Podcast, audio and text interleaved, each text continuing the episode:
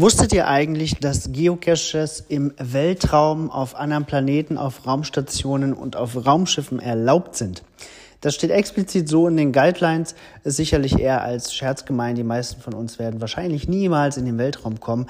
Aber es hat ja auch schon angefangen. Also auf der ähm, Raumstation äh, auf der ISS, da gab es ja mal einen Geocache, es gab einen Trackable, der dort oben war. Und es gibt derzeit einen, äh, eine Mars-Sonde, die mit einem Marsmobil ähm, bestatt, äh, bestückt ist, welches ebenfalls mit einer Tracking-Nummer versehen ist. Also Geocaching findet durchaus auch jetzt schon im Weltraum statt und wird dort ausgeübt, ne, von nicht allzu vielen Leuten vermutlich.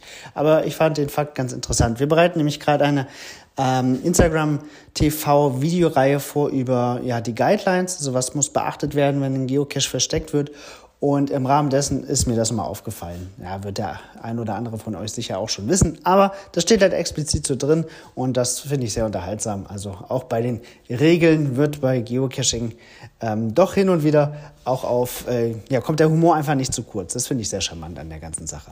Ich verlinke euch das mal, ähm, den entsprechenden Passus in den Guidelines und äh, wünsche euch einen schönen Start in die Geocaching-Woche. Bis bald. Im Wald oder Weltraum.